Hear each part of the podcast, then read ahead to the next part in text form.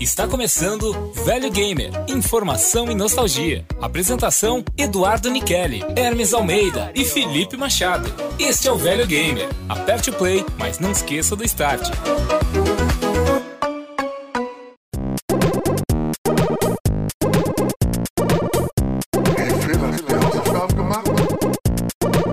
Sejam bem-vindos de volta, velhos gamers. Ficamos um tempinho fora. Eu já peço, em nome do grupo, desculpas antecipadas pelo hiato entre o primeiro episódio e o segundo. Uma galera que ouviu, curtiu bastante, ficou afoita pelo segundo, pediu, pá, gravem logo o segundo, mas as agendas aqui estavam meio complicadas. Meu nome é Felipe Machado, já quero deixar claro, nintendista de coração e odisseiro de berço. Vou passar a palavra pro nosso camarada aqui, o Hermes. Opa, beleza, pessoal? Um dos motivos da gente ter demorado tanto pra gravar pode botar na minha conta aí a culpa desse atraso. Peço desculpa aí, mas realmente a gente tem bastante vida corrida aí, a gente tem filho, tem trabalho, tem faculdade. Mas sempre que a gente tem oportunidade, a gente vai tocar nesses assuntos dos velho gamers aí. Bom voltar a falar com vocês. Um assunto de gambiarra, que é uma coisa que eu gosto, eu manjo. Tem algumas historinhas para contar aí. E agora passo a vez pro nosso amigo aí, Eduardo Nicheli. E aí, galera, beleza? Sou o Eduardo Nicheli. Tô aí de volta, depois de esse pequeno hiato, no, já no primeiro episódio, mas em breve a gente vai estar tá consertando isso também. A gente vai estar tá aí trazendo um conteúdo bem legal para vocês. E é isso, vamos começar, né? Falar sobre gambiarras. É, vamos falar. O Hermes já adiantou aí, já deu spoiler antes da apresentação acabar, mas é isso aí, né, cara? Vamos lá que já estamos na gambiarra, já na apresentação já.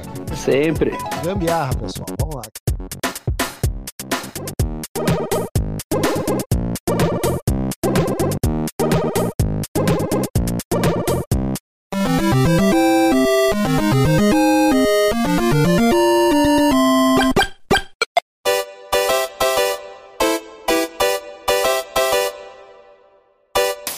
Eu não sei, sinceramente como é que o pessoal lida com gambiarra nos videogames mais modernos, mas a gente que vem lá dos primórdios do videogame teve que quebrar muito galho com improviso de última hora. Né? É, a gente tinha que fazer os famosos fiozinhos de cortar, né? A pontinha do fio para enrolar lá atrás no parafuso. Isso era comum de a gente fazer, né? Mas tinha umas gambiarras extras aí também, né? Eu tinha muita da gambiarra do controle. O controle parava de funcionar, abria ele ali, tirava, limpava, passava álcool, às vezes queimava, porque a gente não sabia direito o que estava fazendo. Mas a gente mexia nos controles. Tinha essa, essas tentativas também, né? Tinha muito a situação do famoso Frankenstein. Pegava um pedaço de um controle ali, uma pecinha daquele controle que já estava jogado, abandonado em casa há muito tempo, aquela borrachinha que não estava rasgada do Super Nintendo, tu conseguia improvisar às vezes para poder jogar novamente. Até como o Eduardo falou, enchia de álcool, não sabia, não estava acostumado com a situação. Nem conhecíamos álcool isopropílico, isso foi uma coisa que eu acho que teve uma divulgação muito maior depois com a internet. Na nossa época era o álcool 70 e isso aí fazia um estrago fenomenal nos controles. Sim. Minha nossa senhora. Não, olha só, bem muito a calhar agora. Eu abri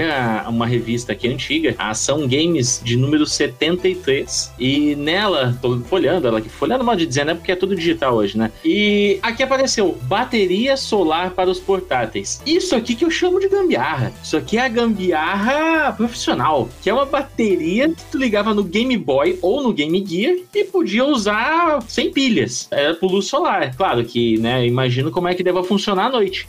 Eu nem sabia que isso existia. Nem eu. Não, eu também não. Eu tô vendo agora, agora. Abri essa revista e, por um acaso, caí nessa página aqui. Daí tá aqui, ó. Bateria solar para os portáteis. Boas notícias para os fissurados nos portáteis. E aí apresenta aqui a bateria solar. É um tambolho, na realidade. É maior que o Game Boy em si. Você, ouvinte do velho gamer, né? Gamer raiz. Essa é mais uma. Essa, na verdade, essa tá sendo um embrião do Velha News, né? Que em breve a gente vai lançar nesse podcast. Aí. São novidades antigas que às vezes pode não ter ficado sabendo, assim como eu acabei de falar agora. Fui obrigado a entrar no Google aqui para pesquisar. Realmente, nossa, parece um, sei lá, um climatizador atrás do Game Boy.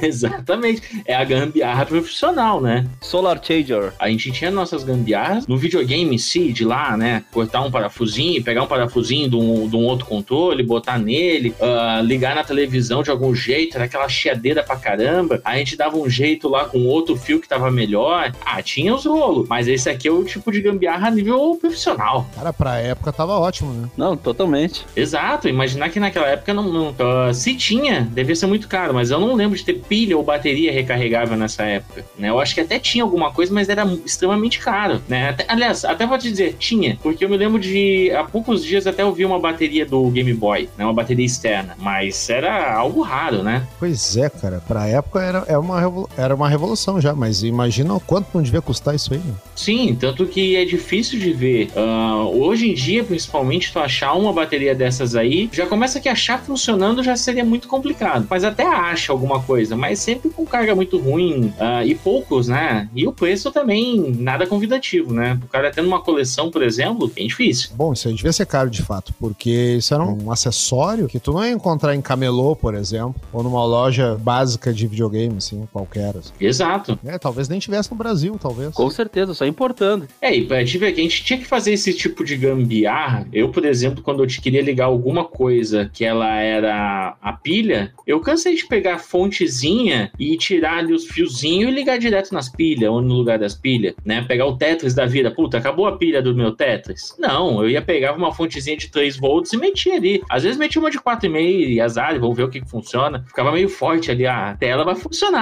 Mas agora tu falando em, tinha falado em controles, né? Atire a primeira pedra quem não guardava o controle estragado para servir de reposição de peças. Até hoje. É, até hoje, né, cara? Até hoje. O famoso Frankenstein. É, o Frankenstein, é. Pegavam a, as borrachinhas, né, os contatos ali que, que iam no circuito do, daquela plaquinha dentro do joystick, né? Eu não sei o que vocês faziam para melhorar os contatos, mas é, tinha uma... Chegava um tempo que tu podia pegar uma faquinha de cozinha e aí tu pegava, por exemplo, os contatos do direcional na plaquinha, eu raspava com uma faca e ele saía direitinho uma casquinha assim, de cima, não sei se tava... Não era bem azinabrado, mas não sei, melhorava assim, não sei porquê, mas... Eu tinha medo de fazer isso, mas eu já ouvi falar. Aquilo dali era gordura da nossa mão, cara, pra gente ver. Daí, eu, claro que na época a gente não sabia disso, né? Pra mim era barro.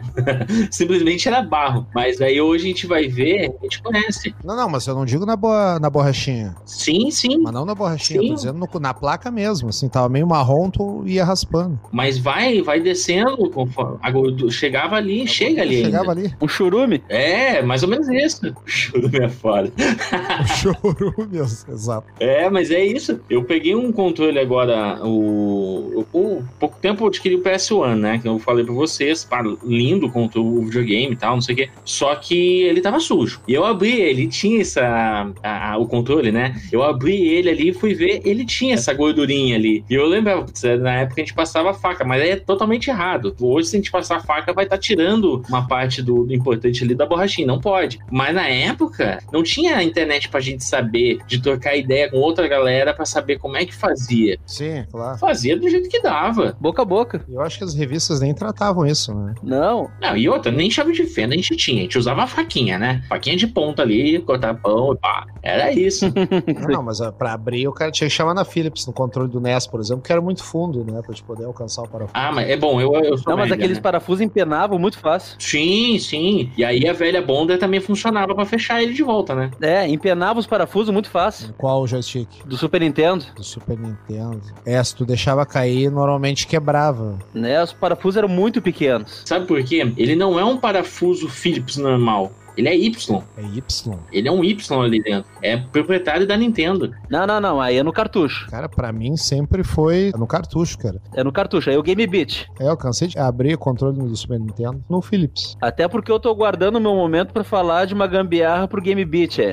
uma gambiarra que vai levar pra uma outra gambiarra. Eu não tive muito acesso a mexer nos controles da Nintendo. Eu tive mais acesso aos da SEGA. Essa é a pergunta. Então por isso que eu até falei. Mas pra mim o Y era no controle também. Eu tinha a impressão que era no controle também. Não, não. Mas o do cartucho não era nem Y, cara. Era uma coisa tipo uma estrela, assim. Era cheio de pontinha, era um, era um bar horrível. Isso pra quem tinha controle original, né? Normalmente o pirata não tinha os parafusos ou vinha um parafuso Phillips normal. Assim. O cartucho. É, normalmente cartucho de camelô, a gente chama no Rio Grande do Sul de fita, não sei em outros estados do Brasil aí, mas o cartucho, o de camelô, normalmente, ou era só o buraco ali, ou ele tinha um plástico imitando um parafuso só pra preencher aquele, o lugar que seria o parafuso. É, ele era por encaixe, né? Né? Ele era só pressionado. Isso, uma faquinha do lado, tu. Tu abria, isso, exato. Eu tenho uma pergunta. Uma pergunta de um nintendista pra um ceguista aí. Aí, fala aí. Ceguista, não tem um nome melhor pra isso, cara. Um cego?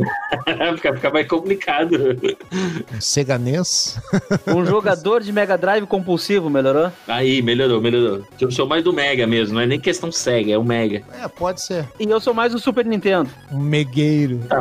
Tá bom. O Megueiro. E eu sou um Nezeiro. Ah, se você está escutando nosso podcast nesse momento, tente encontrar uma nomenclatura única, uma palavra apenas, ah, no estilo nintendista para Sega, ou Mega Drive, ou Master, para nos ajudar. Por Mega ou por Super Nintendo, porque daqui a pouco vai dar rolo isso aí, hein? É, né? Tá estranho. Ah, não, não, eu tô dizendo aqui, é que nintendista já é mais, é bem usado, né? Agora para Sega eu nunca vi, então eu tô pedindo a opinião dos ouvintes aí. É ceguista mesmo. É muito estranho. Mas enfim, É ceguista. Enfim, que seja. É, vai.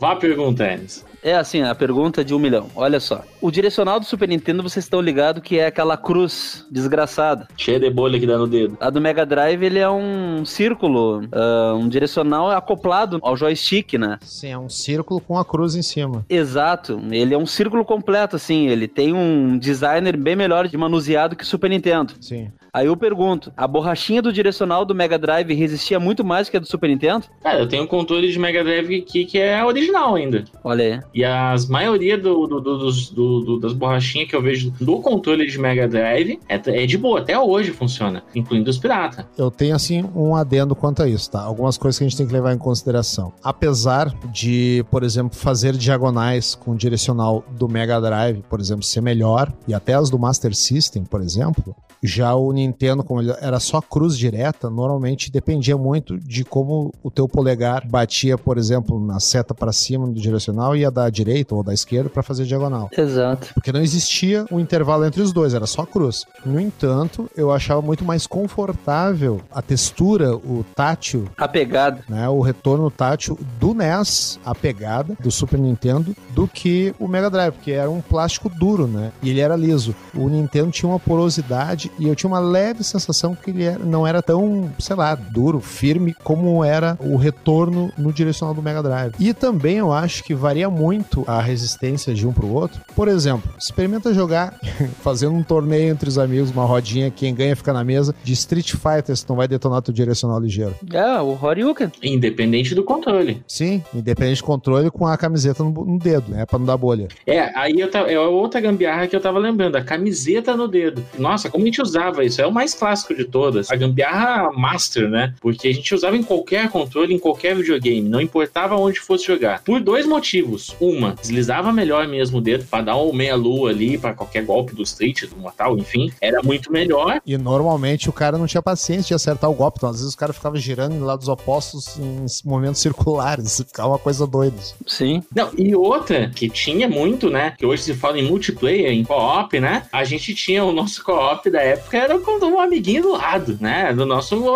amigo ali do lado, né? Então quando a gente usava a camiseta, também escondia o que a gente estava fazendo. Não sei se você lembra, mas a gente escondia. Exatamente. Principalmente no International. Pô, a internet, vai, pra- exatamente, vai fazer um futebol, era a camiseta. E é, isso pra jogar um futebolzinho, Exato. Não era só por deslizar. bater pênalti. A hora dos pênaltis era cada um pra um lado. Utilidades da gambiarra. Também. Cara, e uma vez, cara, eu vi numa revista, isso era anos 90, se eu não me engano, ou início de 2000, acho que foi anos 90, provavelmente. Os caras tinham desenvolvido uma luva que ela era. tinha todos os dedos de fora na luva, como se fosse aquelas luvas de, sabe, de dedo cortado, e só o polegar era revestido pra te poder jogar melhor. Luva gamer, assim. Não sei se ainda fazem até hoje, mas eu me lembro que na época tinham criado, eu fiquei alucinado pra comprar aquela luva. Ah, eu lembro de alguma coisa assim. Gambiarra Nutella. É, na verdade isso daí era um acessório, mas não sei se foi muito bem vendido na época. Não tem essa. Não conheci ninguém que tinha, pelo menos. Mas me parecia ser uma. Mas é que a camiseta, agora eu vou ter que entrar nesse assunto. Ah, a camiseta era um improviso master, né? Assim, ó, já tentaram jogar com a camiseta, assim, tu tirou a camiseta e botou no controle. Não é a mesma coisa que pegar a camiseta na altura da cintura e usar pra. Não, a camiseta tem que estar vestida. Ele cria uma aerodinâmica especial no controle, parece que o controle fica fixo ao teu corpo pra jogar. Exatamente. Um jogo de luta, um jogo de. Também, também. E, e até tirava a porosidade do direcional do Super Nintendo. De tanto o cara esfregar, o cara começava a tirar a porosidade. Ficava liso depois do negócio. O que era bom, ficava bom, na realidade. Eu eu achava melhor. Mas isso aí acho que só servia pra Street Fighter, porque outros jogos, tipo, o negócio de mexer rápido nos botões e direcionar era mais de Street Fighter. E o futebol pra esconder na hora do pênalti. Fora isso, acho que não se usava muito. Vou, vou voltar pra ação games. Então, ó, todo mundo vai com, começa a acostumar. Eu sou da SEGA e eu gostava da ação games. O Hermes era da Nintendo e gostava da Super Game Power. Correto. Lembra, Hermes? É assim. Claro. Então eu vou falar mais uma vez da ação games agora. Eu, eu gostava das duas. É, eu, na verdade a gente gostava de todas, mas assim, eu sempre comprava a ação games. É, eu comecei aí também. Uh, e aqui eu tô vendo numa propaganda aqui da ação games, um comercial aqui. Ah, eu acho que é uma das, das mestres da gambiarra profissional, que é a Dynacon. Uh!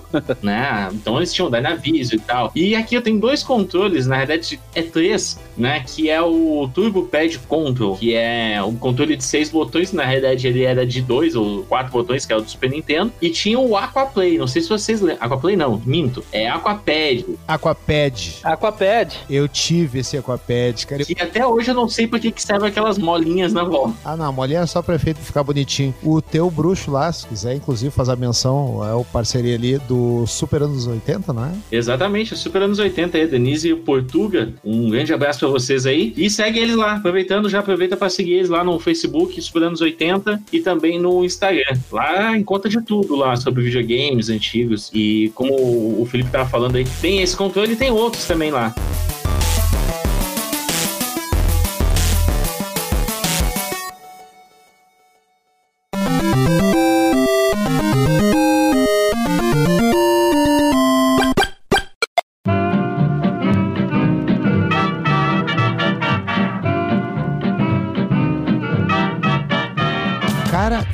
Viajei direto um tempo, porque umas semanas atrás eu tava pensando, bah, eu tinha uns controles muito massa que não era o padrão do NES. Porque quando eu ganhei meu Super Nintendo, meu pai comprou o simples, que era um controle só, sem Super Mario World. E tinha outro que vinha dois controles e mais o jogo do Mario. Quando o, o meu avô, que foi buscar, na época, né, foi buscar no Paraguai, meu avô fazer essas muamba aí, e buscou lá, que obviamente era mais em conta. Eu ganhei a versão mais simples, que não tinha cartucho e um controle 2, né, o Player 2. E aí eles compraram o controle separado, que ainda não era o Aquapad, e um cartucho que era o Máquina Mortífera, que foi o meu primeiro jogo de Super Nintendo. Que eu enjoei de jogar aquele jogo até conseguir finalmente começar a comprar cartucho. E depois que estragou meu segundo controle, eu fui comprar e me apaixonei pelo Aquapad, cara. E aí eu tava entrando no Instagram do Super Anos 80. Como é que é o nome do, do, do brother lá do, do Super Anos 80? Portuga. O Portuga, entrei lá no Instagram do Portuga lá do Super Anos 80 e vi, cara, tipo, acho que não era o principal da foto ali. Eu vi que ele tava no cenário, assim, eu olhei assim, o cara tem um Aquapad, meu Deus do céu. Tinha vontade de comprar só botar na parede, né, cara? Muito top aquele controle. Aquele Aquapad tinha tanto pro Mega quanto pro Super NES, né? Ele era bonito aquele controle. Cara, era lindo aquele controle. E era funcional, né?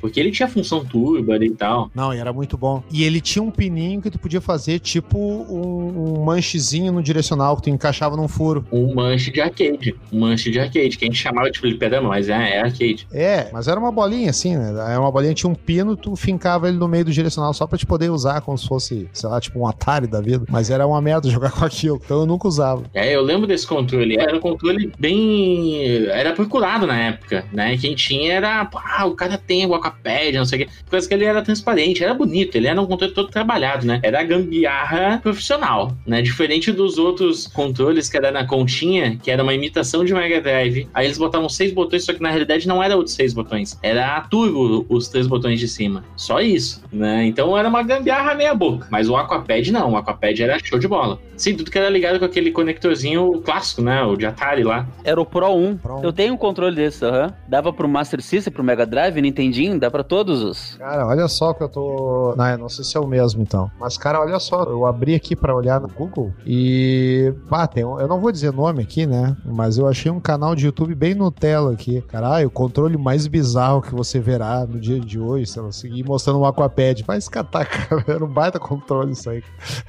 É, tô com ele aqui, ó. Tu bota a chave pra um lado, ele é Nintendinho. Tu bota a chave pro outro lado, ele é Mega Drive. É, com certeza não viveu a nossa época. É porque ele não viu o controle de sensor de movimento do Mega.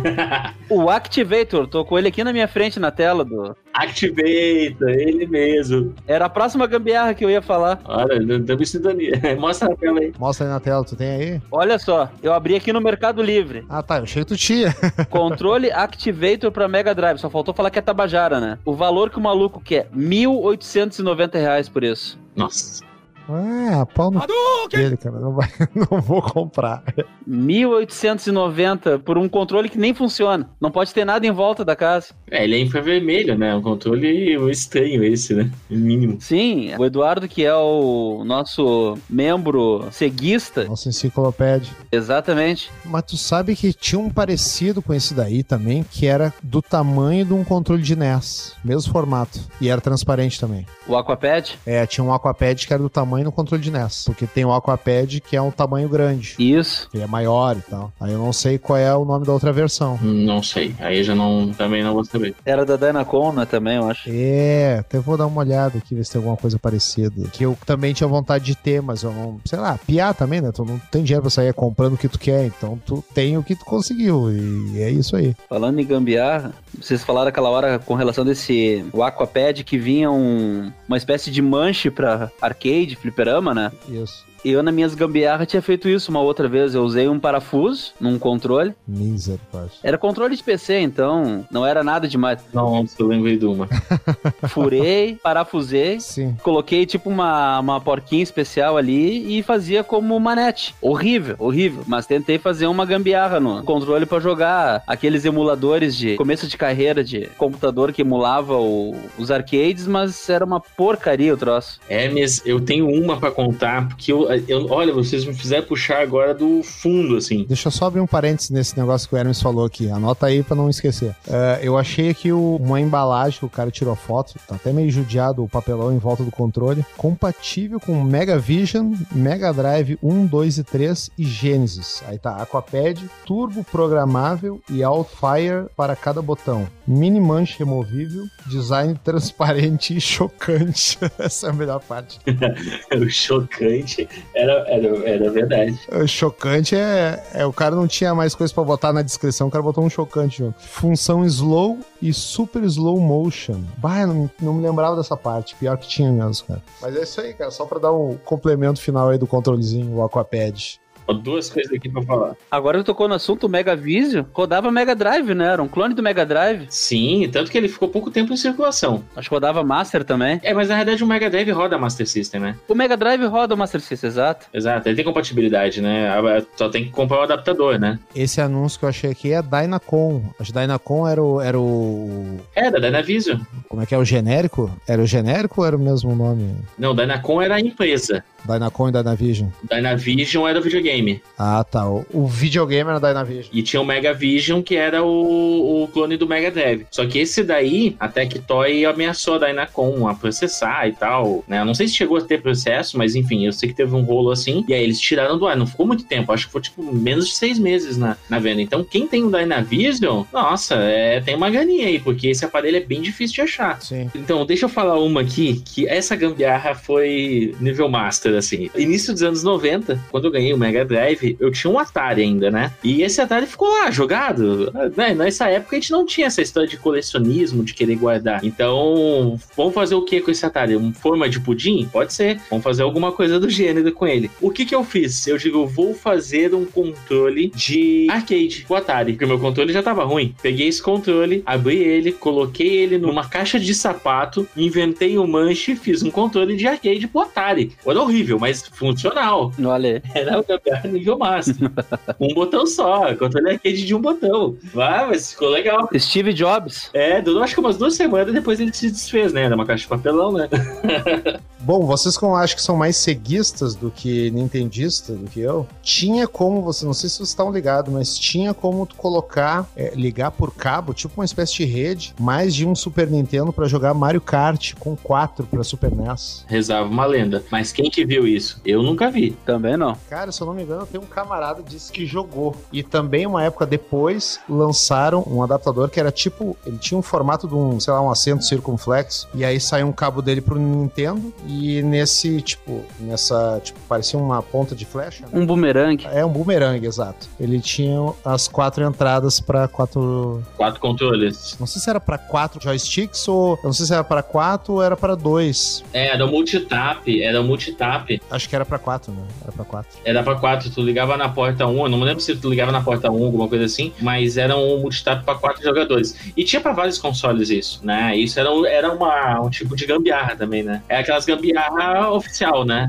É, era é uma gambiarra oficial, praticamente, né? Exato. É, podia jogar os, os beaten up aí de galera, ou jogar o Mario Kart, que é um exemplo mais clássico, né? Acho que depois disso aí, o Nintendo 64 se propôs a já dar essa opção, dando quatro entradas no videogame. Nisso vem o GameCube também já com quatro entradas. E, bom, hoje sem fio, pode botar quantos controles quiser, né? Mas nessa época aí, no Mega, tinha um, tinha um joystick. Um joystick, não, desculpa. Tinha um, um jogo, que eu não vou lembrar o nome agora, que o jogo em si, o cartucho, tinha a entrada para mais dois controles. Era no cartucho. Então tu tinha as duas entradas do videogame mais duas no controle. Eu lembro o nome do tipo de cartucho, que era J-Card. Pá, eu acho que eu vi isso. Eu vi isso na internet, assim, nunca cheguei a usar. Mas devia ser uma merda, se o cara se emociona, puxa o fio, já desloca o cartucho, já estraga o jogo.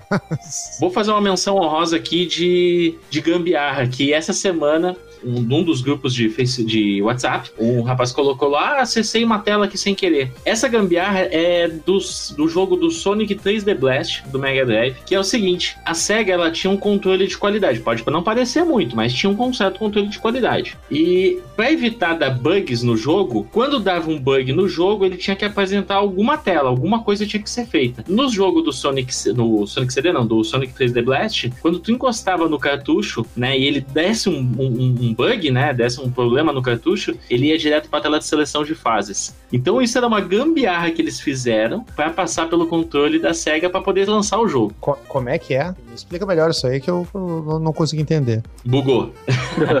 Bu- bugou. Na verdade, não. Eu dei tilt. Bugou é de agora. ah, não, é. Bugou é coisa de gurizada nova. É coisa nova. Eu dei tilt aqui. Vamos lá. a, a SEGA tinha um, um certo controle de qualidade com seus jogos, né? Ah, não era tão rígido quanto a Nintendo, mas tinha um controle de qualidade. E era assim: s- o jogo não podia apresentar bugs, né? Apresentar problemas. Se ele apresentasse problema, tinha que consertar antes de lançar. E o que, que é Treasury? Quando, que é a empresa que fez aí o Sonic 3D Blast, né? Eu acho que é Treasury. Agora não me lembro o site, mas acho que é eles. Eles colocaram pro jogo, quando desse algum crash, algum bug, né? Ele entrasse na tela de seleção de fases. Então, pra SEGA, né, e pra todo mundo, quando desse o bug, ele entrava na seleção de fases. Então, quer dizer, se desse algum problema, entra na seleção de fases. Não era problema. Ele enganava a SEGA, enganava quem estava consumindo o jogo, fazendo de conta que não deu problema nenhum. Que simplesmente a pessoa tropeçou na seleção de fases. Então, se tu pegar o Mega Drive hoje, pegar o jogo do Sonic 3D Blast, ligar ele no console, e tu der umas pancadinhas, é uma pancadinha mesmo no, no, no- no cartucho, ele vai dar um erro. Em outro, qualquer outro jogo daria erro. Nesse, ele entra na seleção de fases do jogo. Era uma gambiarra suprema. Mas isso mesmo tá numa fase. Não importa onde tu fez. Tá, você tá numa fase avançada do jogo. Era pra burlar. Se desse qualquer erro no jogo, Tu bate, daí tu volta. era pra dar qualquer. Mas daí tu pode pular e voltar pra fase que tu tava antes ou não? É seleção de fase, tu escolhe a fase que tu quer. Tu quer ir direto pro final, vai pro direto pro final. Era um bug, era um tilt. Olha aí que momento, hein? Ele dava esse problema. Eu vi essa semana, um, um amigo colocou no grupo lá, falou: Nossa, eu nunca tinha visto aparecer. Deu um problema aqui, encostei sem querer no jogo e deu isso aí. Aí eu achei uma matéria da Meio Bit que fala sobre isso, né? Que era um jeito de burlar o sistema de controle da SEGA. Tanto que eles fizeram em outro jogo do Mickey também. ah, eu acho que mais uns dois jogos assim que eles fizeram esse tipo de coisa. De colocar uma tela de parabéns, né? Ou então uma seleção de fase, no caso do Sonic 3D, pra burlar o sistema da SEGA de controle de qualidade. Parabéns é sacanagem. Tipo, parabéns, seu idiota. Bateu no cartucho. Vai começar tudo de novo. Faltou escrever burro. Comece de novo. Ah, Cara, deixa eu falar mais uma aqui pra encerrar. Tu falou em bater no cartucho e me veio na lembrança aqui. Uh, eu, como falei para vocês, eu sou odisseiro de berço, né? O Magnavox Odyssey 2, que foi o primeiro videogame caseiro a ser vendido. Né? Ele começou até antes do Atari, mas por outras questões ele ficou menos popular que o Atari, e isso vai ficar mais pra frente em outro episódio. Mas o Odyssey, ele tinha o jogo Fórmula 1, que era um joguinho de carrinho, que seria, vamos supor, o equivalente, o concorrente ao Enduro. Ele é tão clássico pro odisseiro, esse jogo de corrida, quanto é para quem tinha o Atari jogar Enduro. E esse jogo, quando tava no meio do jogo, tu arrancava o cartucho do nada e pegava o jogo do Come Come e encaixava no videogame. Na maioria das vezes, o teu carrinho começava a andar no labirinto do Come Come. Poxa. Era bizarro. E aí tu podia jogar, com, tipo, tu ficava eterno ali andando pelo labirinto. Não acontecia nada, mas tu ficava ali andando. O jogo Altered Beast tinha algo parecido também no Mega, mas isso aí já é outro assunto. Sim, é, e isso não, não era em qualquer cartucho. Essa sequência eu sei que funcionava. Se você que tinha o seu Odyssey, né, o seu videogame aí, tava nos ouvindo, conseguia fazer uma outra mistura de cartuchos como essa, deixa nos comentários do nosso Instagram lá. E, enfim, eu achava incrível. Eu começava a testar vários cartuchos que eu tinha, mas eu não consegui fazer nenhuma sequência que nem esse. Surpreendeu, não sabia disso. É, essa é uma coisa interessante. Assim, era um bug que funcionava. Não sei como, mas funcionava.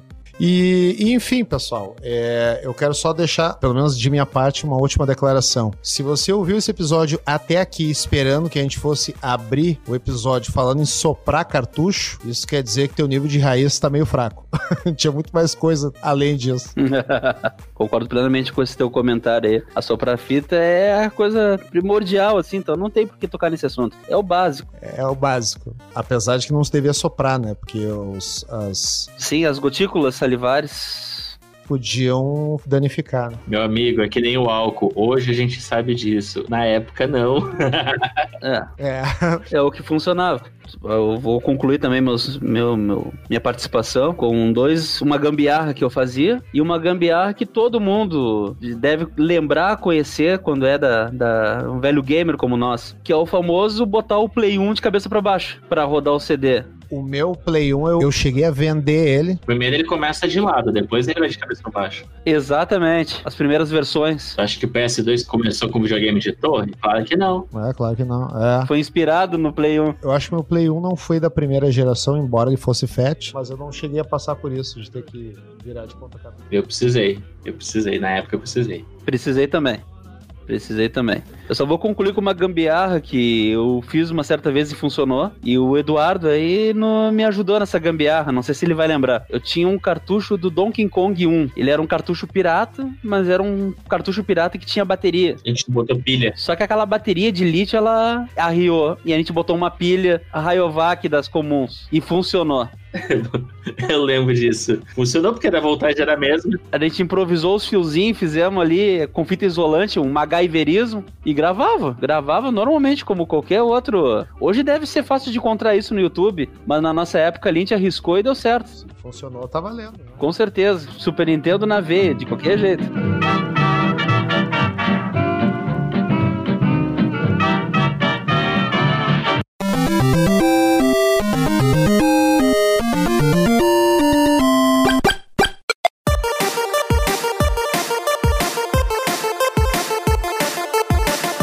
Não estender mais, eu vou fazer um convite aí pro nosso ouvinte. Se você quiser escutar aí uma parte 2, que eu acho que tem pano pra manga aí, pra fazer uma parte 2 do Gambiarra, a gente faz aí e vamos falar de mais gambiarras. Algumas gambiarras profissionais aí. Tem, faltou bastante coisa, né? Ainda mais as gambiarras profissionais. Ah, tem bastante. Com certeza. É, tem 32X, tem o PlayStation, também era manga. Bom, enfim, tem pano pra manga. Se vocês quiserem ouvir, pede aí, deixa nos comentários, avisa a gente aí que a gente faz uma parte 2 do Gambiarra beleza? Então tá, pessoal. Então não esqueçam de colocar então os comentários. Instagram, então, podcast, arroba podcast Velho Gamer. Deixar os seus comentários, curta, diga o que você achou do episódio. Se tiver sugestões de pauta, somos todos ouvidos, ou olhos, né? Pra poder ler os comentários. E vou deixar aqui vocês, o Hermes aí, que vai falar do nosso e-mail. O nosso e-mail, podcastvelhogamer.gmail.com é, Eduardo, pode deixar os agradecimentos então para nós aí? Galera, então agradecendo aí, em primeiro lugar aí, a loja Superando os 80, Denise e, Portu, e o Portuga, pela colaboração. Uh, o Eduardo Falcon, do Um Bocado Geek, também tá com, apoiando a gente. Uh, mandar um abraço aí pro Luiz, que faz o cosplay Tony Stark. Se vocês quiserem seguir lá, o cosplay dele é legal, arroba cosplay Tony. O Sandro da TV Ultra, também é só seguir eles no Instagram, arroba TV Ultra Nicolette. Vocês procurem lá e vocês sigam eles, que é bem legal o canal deles também. O Celso Affini, do Defenestrando Jogos, segue ele lá também no YouTube, segue no Instagram, o arroba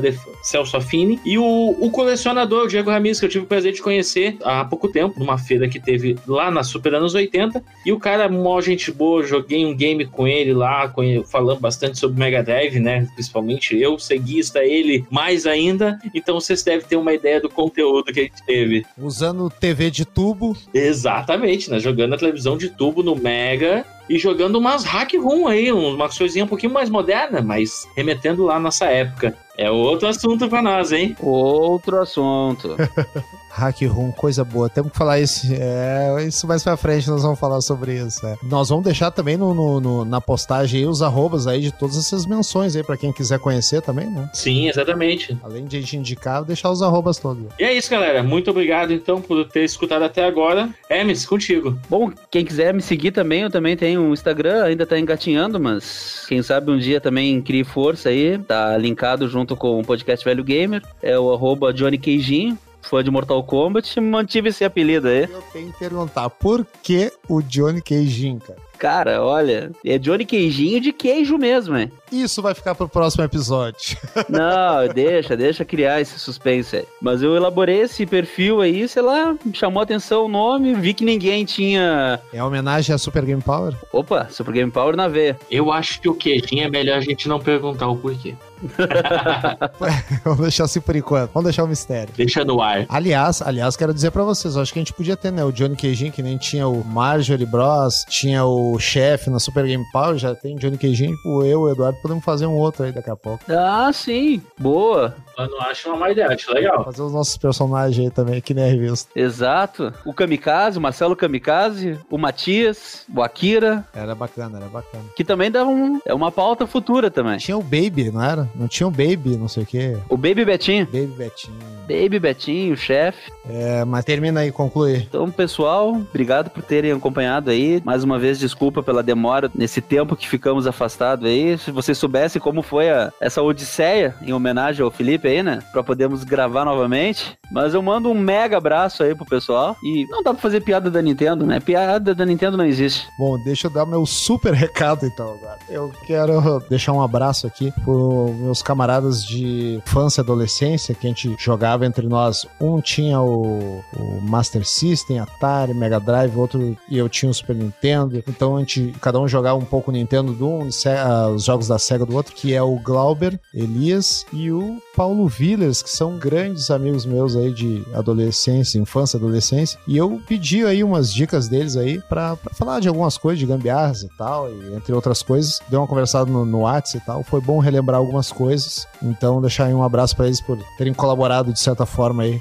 para recuperar um pouco da, da nostalgia. Mais alguém aí? Alguma, algum recado a mais? De minha parte, não. É isso.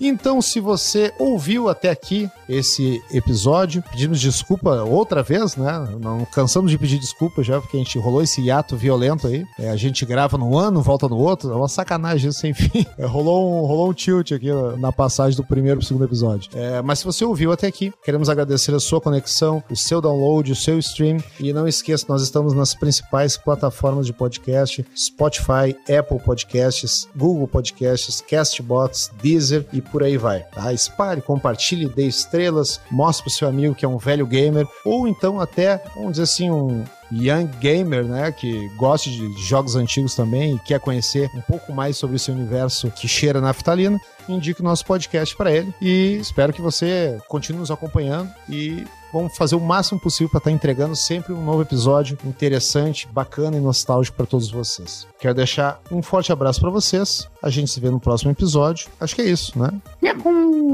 eu acho que eu vou pegar o meu, meu Yoshi aqui e vou embora. Way to go!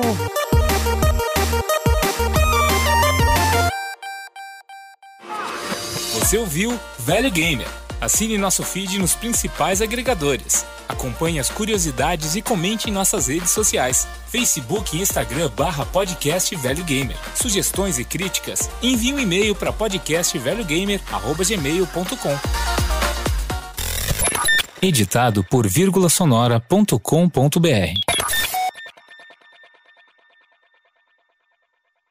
Conheça a Rede Gaúcha de Podcasts, podcaster.com.br